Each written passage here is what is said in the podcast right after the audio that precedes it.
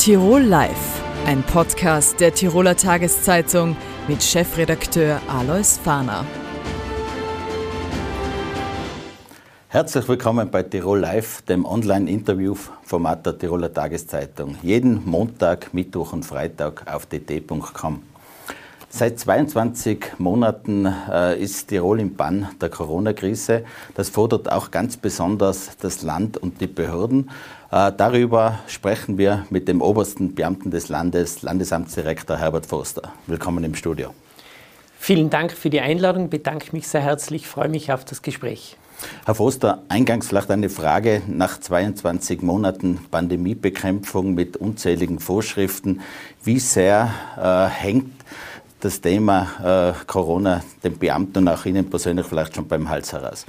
Ja, es ist eine, für uns alle eine sehr herausfordernde Zeit äh, mit immer wieder Überraschungen, wenn man gerade an die Mutationen denkt. Immer dann, wenn man gedacht hat, man ist über den Berg drüber und kann sich vielleicht wieder um die Hauptaufgaben kümmern, äh, kommt wieder eine Mutation um die Ecke und dreht äh, sehr viel äh, auch wissenschaftliche Erkenntnisse bis dahin um und stellt uns wieder für neue Herausforderungen. Aktuell mit Omikron haben wir wieder so eine Situation. Wir haben alle gemeint, dass wir im Herbst eigentlich jetzt auch mit dem Impfen eine ganz gute Ausgangslage haben, dass wir also über den Winter hier in eine ruhigere Phase kommen und stehen jetzt eigentlich vor dieser Wand mit sehr vielen täglichen Neuinfektionen. Und das ist für alle Kolleginnen und Kollegen sehr, sehr herausfordernd, weil wir ja auch natürlich unseren Regelbetrieb aufrechterhalten wollen, die Dienstleistungen, auf die die Bürger, Bürgerinnen warten, die sie auch brauchen, die wir ja auch entsprechend zur Verfügung stellen wollen.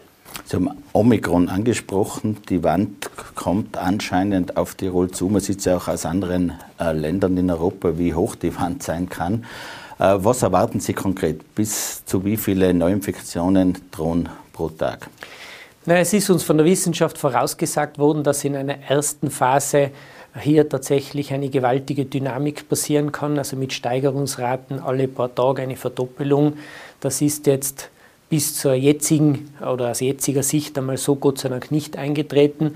Aber wenn man sich jetzt nur die Entwicklung eigentlich seit äh, Dezember anschaut, seit den Feiertagen, sieht man schon, dass hier ein ganz klarer Trend nach oben geht. Wenn man so aktuell so rund 1800 bis 2000 Neuinfektionen am Tag das ist natürlich jetzt zum einen für die Behörden eine schöne Herausforderung und zum anderen sind das natürlich auch eine große Personengruppe. Wir haben aktuell 14.000 Infizierte. Das ist ja auch eine große Menschenmenge, die sozusagen nicht für den, fürs Arbeiten zur Verfügung steht, die also sozusagen nicht am Markt ist.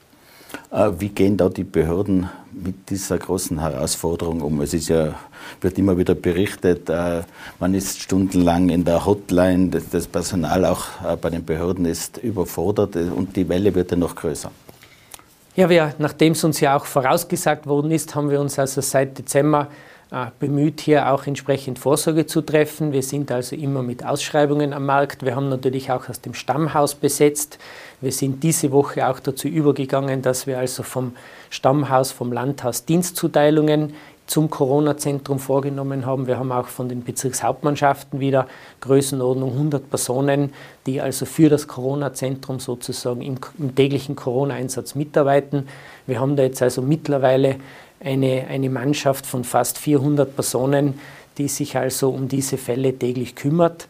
Was wir, glaube ich, sehr gut sichergestellt haben und auch umgestellt haben, ist die SMS-Verständigung. Das heißt, oberste Aufgabe bei so einer Infektionslage muss es sein, die positiven Damen und Herren möglichst schnell vom, vom Markt zu nehmen, also abzusondern. Und das ist jedenfalls sichergestellt. Aber es bleibt natürlich eine riesengroße Herausforderung. Angesichts der massiven Zahlen ist da ein Contact Tracing jetzt in den nächsten Tagen, Wochen überhaupt noch möglich, sprich die äh, Kontaktnachverfolgung? Die Konzentration ist ganz klar auf der Absonderung der positiven Damen und Herren.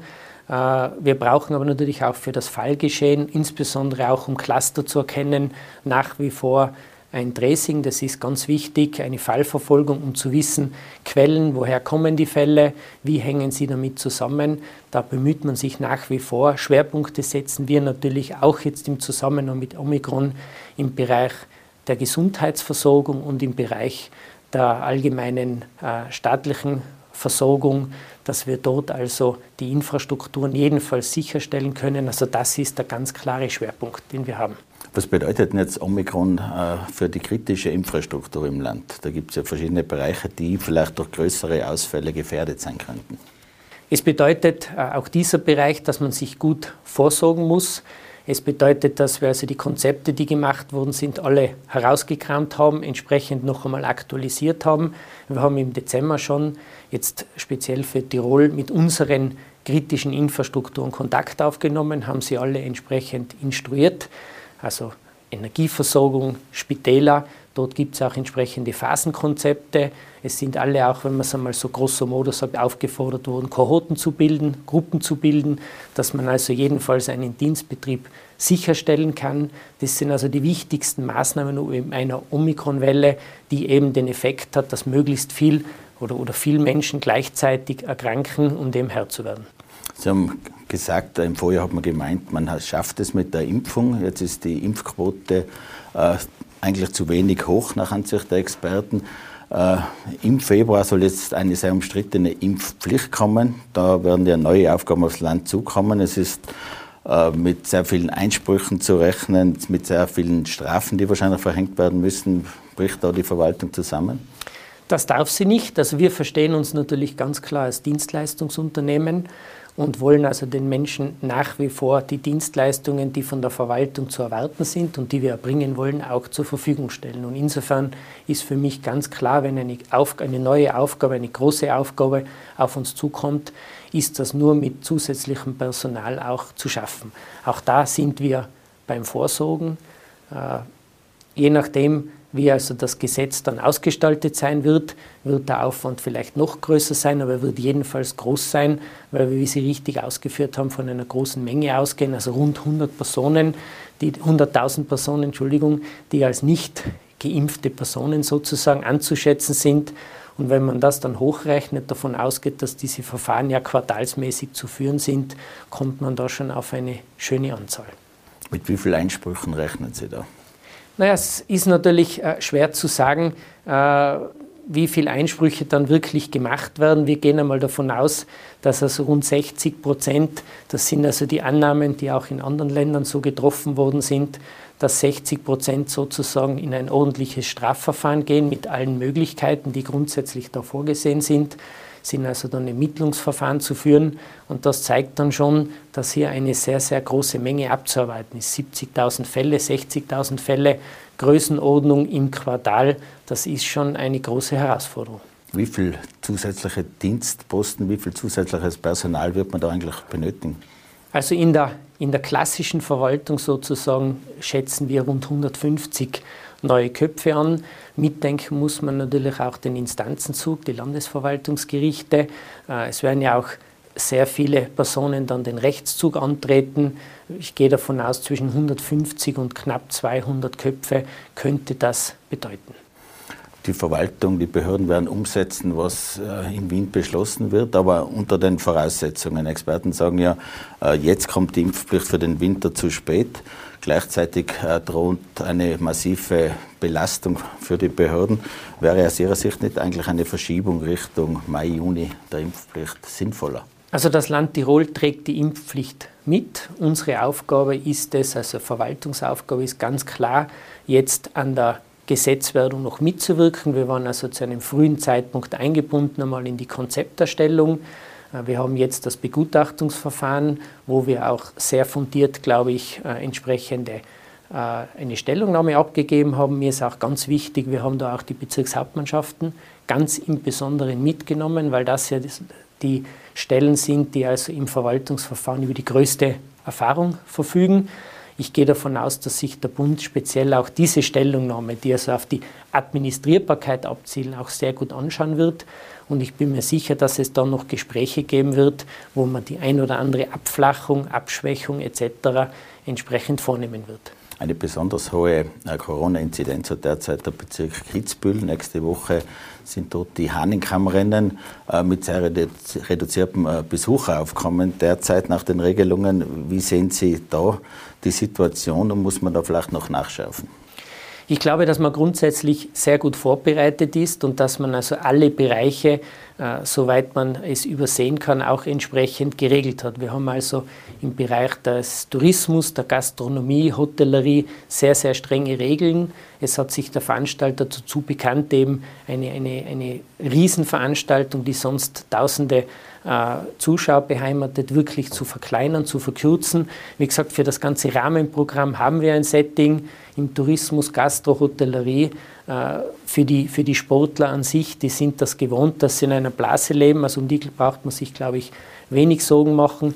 Und insofern sollte es möglich sein, unter diesen Rahmenbedingungen auch so einen großen Event eben auch abzuführen. Ich glaube, dass das Signal auch wichtig ist, dass trotz aller Omikron-Welle, äh, etwas möglich ist, ein internationales Zeichen möglich ist, eben Veranstaltungen mit ganz bestimmten Setting auch noch zusätzlich, zusätzlich äh, möglich sind, dass wir also auch äh, ein öffentliches Leben trotzdem noch ermöglichen können. Tirol ist in der Corona-Pandemie mehrfach auch international in die Schlagzeilen geraten. Ich erinnere an die Krause Ischgl, aber dann auch die Fälle in Schwarz mit der britischen Variante. Äh, dann ist natürlich auch die Aussage ins Gerede gekommen, Tirol habe alles richtig gemacht. Aus Ihrer Sicht, äh, wie viel hat denn Tirol richtig bzw. falsch gemacht? Ich glaube, dass wir alle gemeinsam jedenfalls sehr viel gelernt haben. Ja, wir sind also ins kalte Wasser geworfen worden. Wir waren natürlich mit, äh, mit, mit dem Paznaun in einer Phase sehr massiv betroffen, wo man noch sehr viel gewusst hat, wo man noch natürlich äh, auch auf Bundesseite äh, versucht hat, Maßnahmen zu setzen, ohne auch einen entsprechenden wissenschaftlichen Background. Es war halt nach dem, äh, nach dem Motto, man versucht, was Sinn macht, was möglich ist. Das ist auch ganz wichtig, auch in diesem Fall, was ist administrierbar, was kann man verlangen. Ich glaube, das hat man getan. Insofern war man aus meiner Sicht, und das bestätigen ja auch die Berichte jetzt, war man eigentlich am Fallgeschehen sehr rasch dran, hat gut reagiert und, und hat jedenfalls aus der Gesamtsituation viel gelernt. Herr Foster, danke fürs Kommen, danke fürs Gespräch.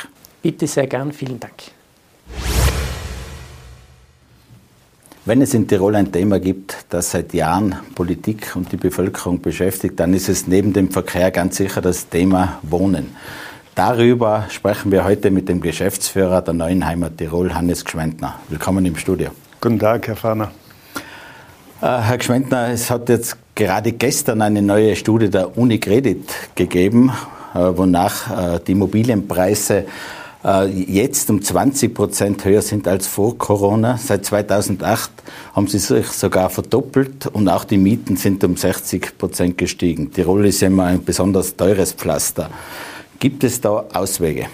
Oder wie schätzen Sie die Situation ein? Mm, Zunächst muss man mal sagen, dass das jetzt nicht nur ein Tiroler Phänomen ist, sondern insgesamt äh, Österreich ein interessanter Markt für Immobilienanleger ist, äh, weil äh, im ganzen EU-Raum in den letzten zehn Jahren Immobilienpreise in Österreich am höchsten gestiegen sind, um insgesamt fast 80 Prozent, weiter stärker wie in Ungarn. Das ist der zweite, weiter stärker wie in Deutschland. Italien hat sogar rückläufige Tendenzen. Und Tirol ist noch einmal ein besonderer Hotspot. Äh, und das bringt natürlich Probleme mit sich, weil einerseits braucht es leistbaren Wohnraum für die hier lebende Bevölkerung, andererseits gibt es natürlich hohes Interesse, hier in Immobilien zu investieren, weil sie eine tolle Rendite und einen tollen Werkgewinn abwerfen. Äh, die Diskussionen haben wir seit vielen Jahren. Auch Sie waren ja selbst in der Politik als Landeshauptmann Stellvertreter gerade auch für das Wohnen zuständig. Ist es nicht ein Dilemma, das letztlich nicht zu lösen ist? Es ist ein knapper Raum der wird nicht mehr, sondern eher weniger und gleichzeitig äh, wächst die Bevölkerung. Äh, die Wohnbauförderung ist gut organisiert und ist ein gutes Mittel, um Wohnen leistbarer zu machen. Aber sie kann es nicht allein. Der wirkliche Hebel für mehr leistbaren Wohnraum in Tirol sind die Gemeinden. Einerseits hat das Land über die Raumordnung hier Gesetze zur Verfügung gestellt, das Möglichkeiten bietet, um in den Gemeindestuben hier für leistbare Grundstücke zu sorgen, die dann mit gefördertem Wohnbau ähm, verbaut werden können. Nur die Gemeinden müssen äh, diese Instrumente auch anwenden. Da gibt es Vertragsraumordnung, gibt es Vorbehaltsflächenwidmung. All das sind sehr taugliche Instrumente, äh, damit hier dann entweder gemeinnützige Bauträger, aber auch private Bauträger im geförderten Wohnbau tätig werden können und leistbare Wohnungen anbieten können. Nur bei der Art vielen Interessen auch seitens privater Bauträger für Investorenwohnungen und Wohnungen, die eigentlich äh, dem dauernden Wohnbedarf der Tiroler Bevölkerung nicht dienen, ähm, ist es sehr schwierig, da Bewegung hineinzubringen und in den Gemeindestuben passiert auch zu wenig dazu. In der Politik wird ja viel darüber diskutiert, wie man das Problem doch irgendwie äh, besser angehen könnte. Aber die Politik hat sich bisher entweder die Zähne ausgebissen oder zu wenig scharf zugebissen. Was ist denn da die Meinung? Naja, man hat äh, immer gesagt, das ist Gemeindeautonomie, das, Autonomie, das gehört in den Gemeinden geregelt. Wir bieten die Instrumentarien dazu und die Gemeinden müssen das lösen. Ich bin ja aus meiner Herkunft ein begeisterter Gemeindepolitiker und Kommunalpolitiker, der immer für diese Gemeindeautonomie auch eingestanden ist. Aber ich muss doch mehr und mehr erkennen, dass wenn es hier nicht politischen Druck von Landesseite aus gibt, äh, sich nicht ausreichend viel bewegen wird. Ich denke, es muss irgendwelche Maßnahmen geben, die die Gemeinden auch dazu bringen, ich sage nicht zwingen, aber dazu bringen, das kann ja auch mit Anreizen passieren, ähm, dass sie mehr Flächen für den geförderten Wohnraum zur Verfügung stellen. Weil wenn man sich die Tabellen anschaut, ich darf so eine vorzeigen, äh, weil ich da äh, schon seit Jahrzehnten Aufzeichnungen über die Entwicklung in Tirol führe. Von 2008 weg sind, ist der Wohnungs Bestand, der jährlich dazukommt, von irgendwo 4.500 auf 6.900 im letzten Jahr gestiegen. Die Haushalte sind allerdings, die jährlich dazukommen, von 2012 4.600 auf 2019 2.900 gesunken. Das heißt eigentlich weniger neue Privathaushalte für deutlich mehr Wohnungen, die angeboten werden. Und wenn man dann noch den Vergleich des mehrgeschossigen Wohnbaus anschaut, da war im Jahr 2008 festzustellen, dass private Bauträger und Gemeinnützige gleich auf ungefähr 1200, 1300 Wohnungen angeboten haben. Das hat sich verändert, vor allem dann stark ab 2012. Und jetzt ist es so, dass im Jahr 2020 diese 1300 von den Gemeinnützigen wieder auf den Markt gebracht wurden, aber 2189 von privaten Bauträgern.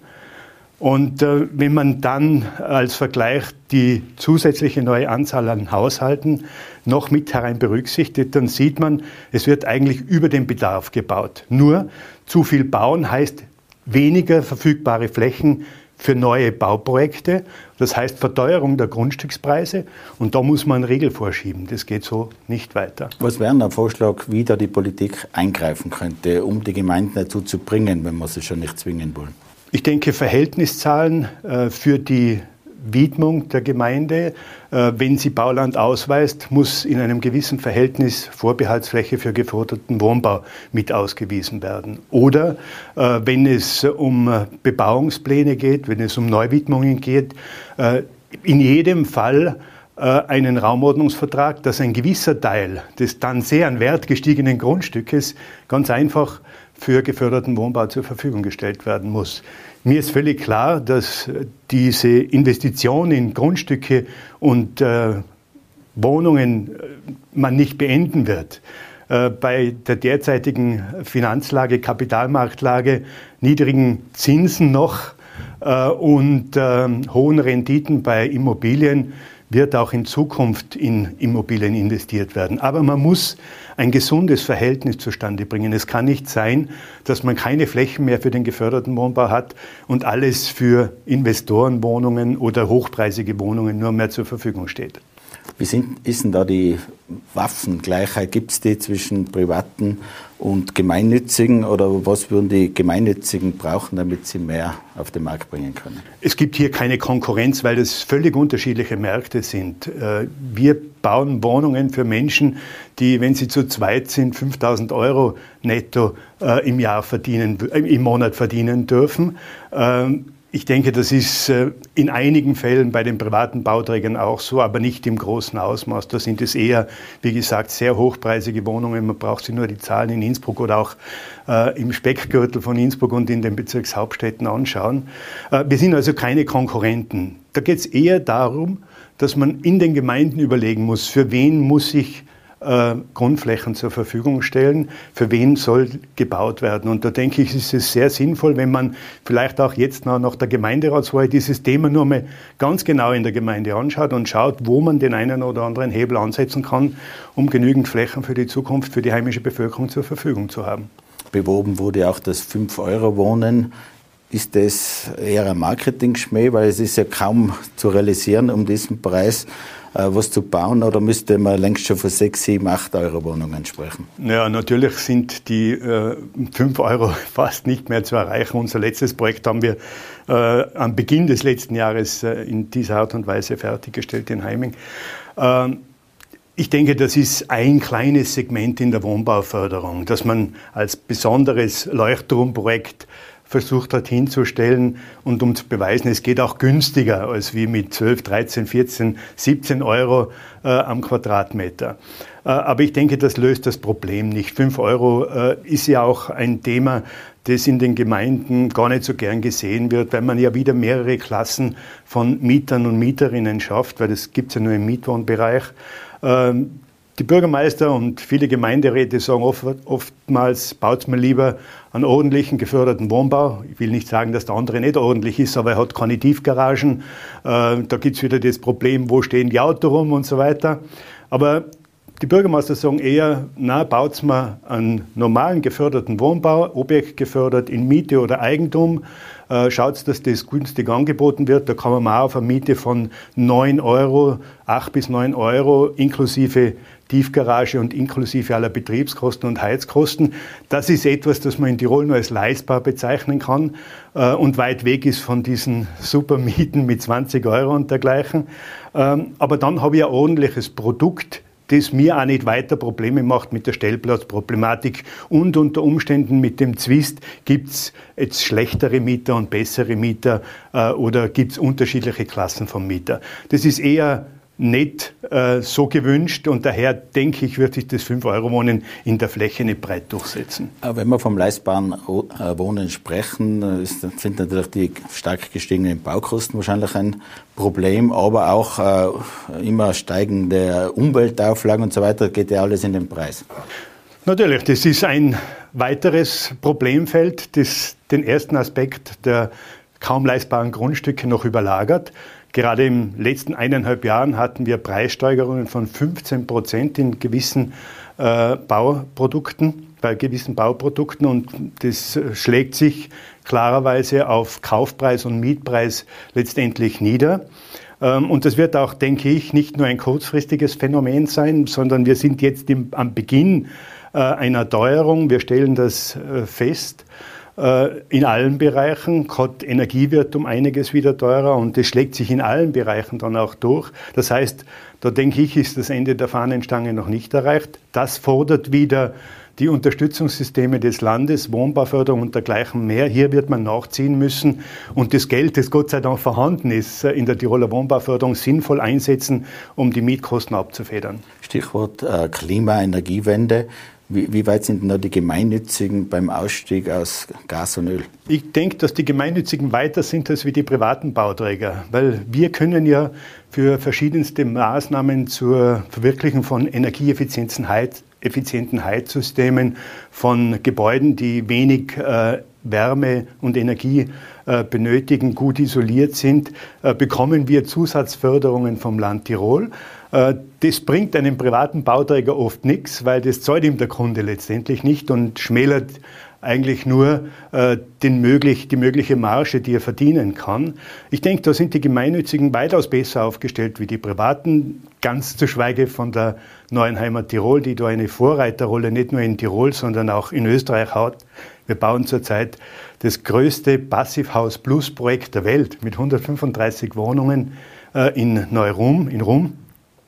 Und da geht es wirklich nur mehr äh, um Marginalien, was man aufwenden muss für Energie, für Heizung und diese Gebäude sind hoch energie- und klimarelevant.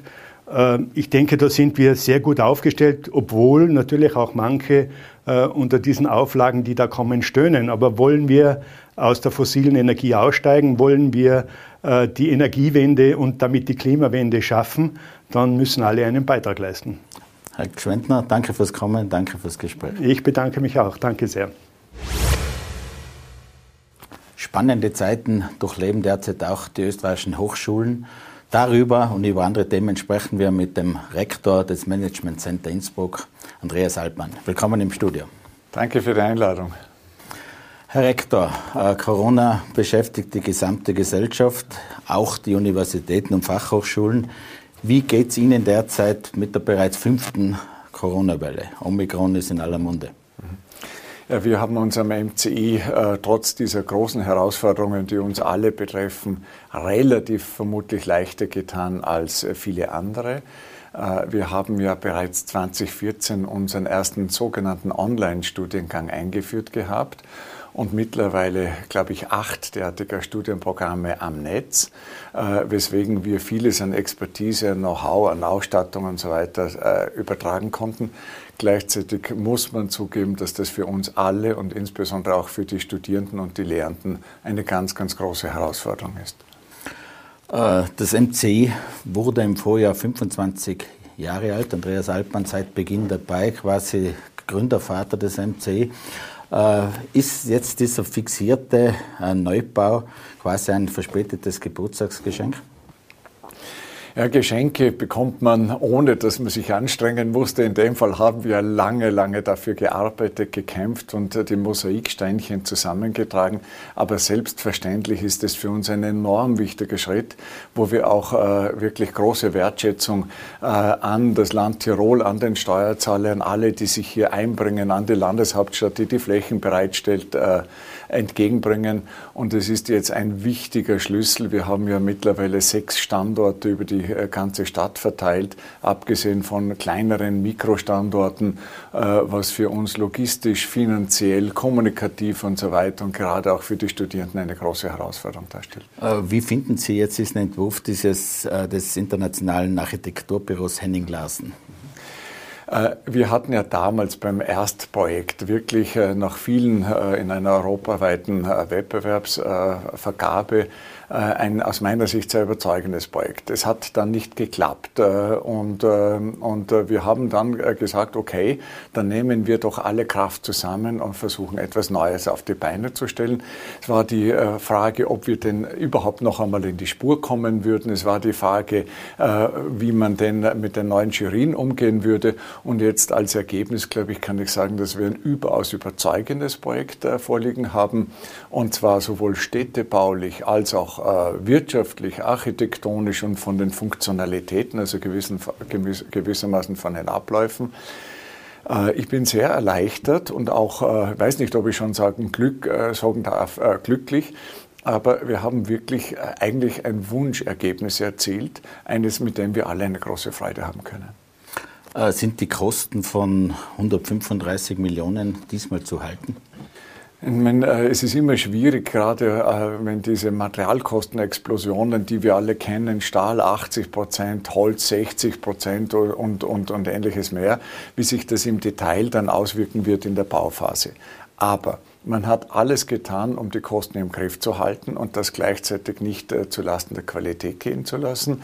Äh, will heißen, man hat äh, zum Beispiel ja den sogenannten Totalunternehmer, der vor äh, der Architekturausschreibung festgelegt wurde und die QKM, das ist die begleitende Qualitätssicherung und Projektmanagement, bereits im Verfahren eingebunden gehabt, die dauernd parallel gerechnet, geprüft haben und vor dem Hintergrund bin ich zuversichtlich, dass das halten kann und auch halten wird, weil, weil das Projekt, das ausgewählt wurde, ja auch diesen Reifegrad bereits hat, dass man sehr, sehr gute Kostenübersichten vorliegen hat. Aus Ihrer Sicht, wie wichtig war es, dass das, das jetzt gebaut wird?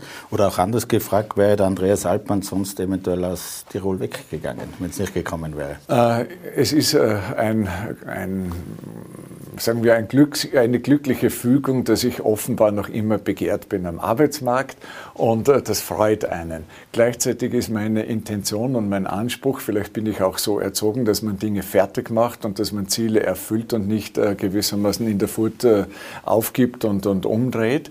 Äh, vor dem Hintergrund äh, habe ich laufend Anfragen und gerade diese, diese da, da, damals abgesagte Neubau hat das vielleicht auch verstärkt. Ich habe mich aber nirgends beworben und habe es auch nicht weiter vor. Äh, wie es dann ausgegangen wäre, weiß ich nicht, aber ich habe auch mit meinem Team, wir haben also wirklich hier alle Überzeugungsarbeit geleistet im Haus, dass wir sagen, wir glauben daran wir glauben an diese Partnerschaft auch mit dem Standort und wir versuchen es. Und äh, darum hat sich die Frage theoretisch gestellt, bei jeder Anfrage äh, von neuem gestellt, aber ich habe nie wirklich ernsthaft darüber nachgedacht. Das MC hat sich als kleinst aus kleinsten äh, Anfangsgrößen zu einem sehr stattlichen Gebilde jetzt entwickelt. Äh, wie schätzen Sie denn überhaupt den Forschungs- und Wissenschaftsstandort Tirol ein? Ich glaube, der Forschungs- und Wissenschaftsstandort ist eigentlich das große und in, vielleicht in Teilen sogar ungehobenes Potenzial für den Standort. Das heißt, welche Universität und welcher, äh, Verzeihung, welcher Standort, welches Bundesland, wenn man es nur äh, allein in Österreich nimmt, hat eine der, derart umfassende universitäre, hochschulische und wissenschaftliche Struktur. Und aus dem Bereich äh, das zu übersetzen in Startups, in Wissenschaft, in Geschäftsmodelle, in neue Technologien und Verfahren, hier wäre einiges noch drinnen. Äh, ich bin einmal gefragt worden, ich glaube sogar in Ihrem Medium, ähm, was man denn tun müsste, um äh, den Standort nach vorne zu bringen. Und meine Aussage war etwas flapsig, aber ich glaube, sie gibt Sinn. Man sollte dem Thema Technologie, Innovation, Startups und so weiter ähnliche Bedeutung beimessen wie dem Tourismus Tourismus, dann braucht man sich um den Standort keine Sorgen zu machen. Wie sehen Sie in diesem Zusammenhang jetzt die angekündigte Forschungs- und Wissenschaftsagentur des Landes, dass ja die soll sich ja um die Forschungsaktivitäten kümmern und diese auch bündeln zwischen den Tiroler Hochschulen? Na, alles, was grundsätzlich in die Richtung geht, um im Sinne des Standorts diese Kapazitäten, die angesprochen wurden, besser zu nutzen, kann nur positiv sein. Ich kenne dieses Thema Agentur und äh, wie es jetzt im Detail aussehen soll, noch zu wenig, äh, dass ich mir wirklich hätte eine Meinung bilden können. Aber meine Bereitschaft ist da, dass wir uns hier wirklich einbringen und aktiv engagieren und einfach versuchen, das Beste zu machen. Aber ein inhaltliches Urteil kann ich noch nicht wirklich abgeben. Inwieweit arbeiten die Hochschulen zusammen? Muss da nachgeschärft werden oder aus Ihrer Sicht kocht da jeder doch noch irgendwie sein eigenes Süppchen? Ich meine, es ist das Wesen vermutlich auch des einzelnen Wissenschaftlers, der Wissenschaftlerin, des Departments und so weiter und dann der einzelnen Fakultäten und der Hochschulen, dass sie gewissermaßen in ihrem eigenen Forschungsbereich tätig sind. Äh, das ist per se nicht schlecht, das ist sogar systemimmanent. Insgesamt aber kann man, hoch, äh, kann man an den Hochschulen und zwischen den Departments äh, die Zusammenarbeit immer verbessern, optimieren. Das ist ja auch einer der Gründe, warum wir den Standort hier mit dem Neubau zusammenführen wollen, weil wir diese, jetzt nenne ich es mal dort oder da, äh, erzwungene Silo-Situation äh, verbessern, weil wir die Grenzen auflösen sollten. Äh, damit haben wir das Ganze natürlich insgesamt auch am Hochschulstandort, aber wissenschaftliche Forschung und Studium heißt, dass man sich ab und zu leichter tut, sogar mit jemandem im Ausland zusammenzuarbeiten, weil dort der Mehrwert, dieses Komplementäre, dass man das hat, was der andere nicht hat, dort möglicherweise auch auch stärker sehen kann. Drum Zusammenarbeit gut, ganz toll und alles, was in die Richtung geht und das stärkt positiv. Das Detail muss man sich anschauen. Äh, das MC war quasi immer ein bisschen ein Schnellboot in der Forschungslandschaft. Daneben gibt es die große Universität. Da wird aber auch ein Rektorswechsel in absehbarer Zeit dann irgendwann anstehen. Wäre das was für Sie? Äh, die Frage wird auch äh, informell schon mehrfach, nicht nur von Medien an mich herangetreten, äh, herangetragen. Ich habe nicht ernsthaft vor, darüber nachzudenken, aber auch hier ist es zu früh, um eine, eine jetzt abschließende Aussage zu treffen. Nach einem Nein klingt es allerdings nicht. Es heißt, ich bin bereit, darüber nachzudenken, habe aber keine Ambition, ernsthaft das aktiv jetzt einmal anzusprechen. Wir haben ein Gespräch einmal geführt äh, zum Jubiläum des MC. Da haben Sie gefordert, äh, man sollte die Jugend äh, sollte der Jugend keine Geschenke geben, sondern ihnen eher äh, Chancen bieten. Was haben Sie da konkret gemeint? Ähm, wir haben in der Gesellschaft, äh, ob das in Österreich ist oder in Europa äh, und vielleicht auch in Tirol, äh, so eine allgemeine Haltung, die sich so verbreitet hat, dass man jungen Menschen oder Menschen eigentlich immer bevormundend, aber auch unterstützend mit Geschenken am besten helfen würde, mit Gratisleistungen und so weiter. Und es gibt ja nicht nur in den, den Spruch, was nichts kostet, ist nichts wert. Das ist ja nicht so sehr auf den Preis, sondern ist auch auf die Anstrengung, auf das Bemühen bezogen. Und äh, dort, äh, ich glaube, dass man jungen Menschen Türen öffnen sollte. Um ein Beispiel zu geben, wir verlieren gar nicht so wenige, die wir hier ausbilden an den Universitäten am MCI, die wir dann an andere Standorte verlieren. Und das hat nichts damit zu tun, dass das jene Studierenden wären, die von außerhalb äh, nach, äh, nach Tirol gekommen wären. Das ist allgemein, Tirolerinnen und Tiroler gehen ins Ausland, weil wir ihnen hier vielleicht zu wenig Chancen bieten. Das ist in dem Startup-Bereich, das ist im Technologiebereich, das ist im Praktikumsbereich, das ist, äh, da, geht dahin, äh, dass die Firmen auch stärker äh, darüber nachdenken, wenn wir international ausgebildete junge Menschen haben, was ist denn das Umfeld, das sie benötigen? Äh, was brauchen sie für die Kinderkrippen und was brauchen sie? Brauchen sie ein englischsprachiges Umfeld und ähnliche Möglichkeiten? Das meine ich mit Chancen. Man sollte ihnen nichts schenken. Das ist dort oder da wichtig oder angenehm. Aber am Ende Befriedigung, Zufriedenheit, Stolz und Ambition äh, erreicht man damit nicht. Apropos nichts schenken. Äh, am MC, an den Fachhochschulen gibt es einen begrenzten Zugang. Es kostet auch was. Wäre das auch die logische Folge für alle Universitäten? Äh, das ist eine politische äh, Frage, aber ich habe keinen Genierer, auch zu politischen Fragen dort oder da Stellung zu nehmen, wenn ich glaube, dass sie sachlich begründet sind. Ich glaube, äh, dass der Zugang zu Universitäten, zu Hochschulen insgesamt stärker fokussiert werden kann. Das Schlimmste, das ist ja auch das, was ich Studierenden oder Studierwilligen sage, die zu uns kommen wollen. Schlimmste ist überhaupt nicht, wenn jemand sich für eine andere Hochschule entscheidet. Das Schlimmste ist, wenn Sie das Falsche machen und lieber dreimal anschauen, ob wir das Richtige haben oder nicht jemand anderes was Besseres. Und dann schauen wir uns das im Aufnahmeverfahren genau an über unterschiedliche Stufen, die Eignung, die Motivation und so weiter. Und damit haben wir bei uns auch Abschlussquoten von etwa 85 Prozent. Weil äh, wenn jemand nach drei, fünf, äh, drei Monaten oder fünf Monaten draufkommt, ich habe das Falsche gemacht, äh, haben wir äh, wertvolle Lebenszeit vergeudet. Wir haben Frust erreicht auf Seiten der Studierenden. Wir haben die Studienplätze, die wir nicht mehr nachbesetzen können. Und dieses Prinzip ist, glaube ich, auch auf andere Hochschulen übertragbar. Studiengebühren? Ich bin ein Fan davon. Herr Rektor, vielen Dank fürs Kommen. Danke Ihnen. Danke für die Einladung. Meine Damen und Herren, das war Tirol Live vom 12. Jänner 2022. Dankeschön, dass Sie mit dabei waren. Sie können die heutigen Beiträge natürlich auf Podcast nachhören und in der Tiroler Tageszeitung sowie auf dd.com nachlesen. Auf Wiederschauen, bis zum nächsten Mal.